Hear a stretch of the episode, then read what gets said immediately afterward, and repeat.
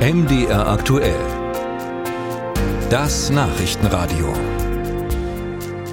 Russland hat seine schweren Angriffe auf die Ukraine offenbar fortgesetzt. Für das gesamte Land soll Luftalarm inzwischen gelten. Besonders schwer betroffen sind aber zwei Regionen, berichtet unsere Beobachterin Andrea Beer. Es gibt keine Atempause für die Menschen in der Ukraine. Auch in der Nacht auf Dienstag schickte Russland zahlreiche Drohnen und Raketen, die töten und zerstören sollten.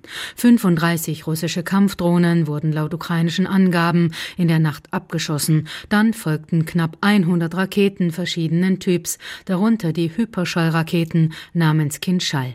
Der Angriff dauerte rund vier Stunden und vor allem die Städte Kiew und Kharkiv waren im Visier Moskaus.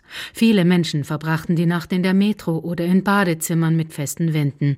Es gab jedoch Einschläge und Zerstörung von Autos, Gebäuden oder Gasleitungen durch herabfallende Trümmer. In Kiew wurden mindestens 33 Menschen verletzt und eine alte Frau getötet. Das sagte Bürgermeister Vitali Klitschko vor einem noch brennenden Gebäude, vor dem eine Rakete einen großen Krater Krater hinterlassen hat.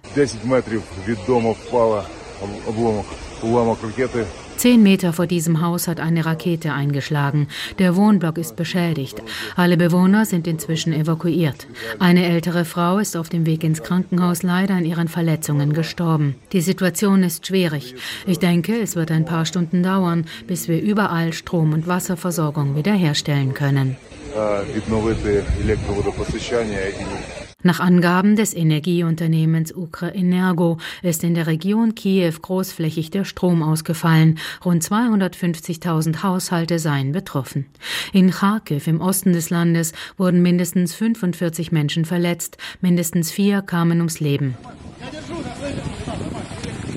Mitarbeiter des Katastrophendienstes löschen die Feuer, kämpfen sich durch brennende Trümmer und helfen verstörten, verletzten Menschen über Leitern aus ihren zerbombten Häusern.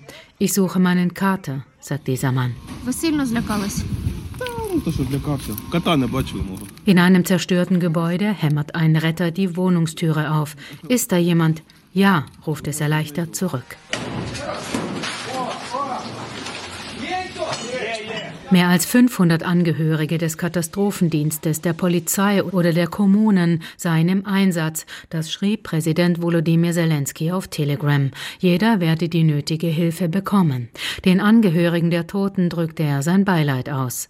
Angesichts der massiven russischen Angriffe der vergangenen Tage forderte Außenminister Dmitro Kuleba die westlichen Partner auf, weiter Luftverteidigungssysteme zu liefern, sowie Kampfdrohnen und Langstreckenraketen mit einer Reichweite von über 300 Kilometern.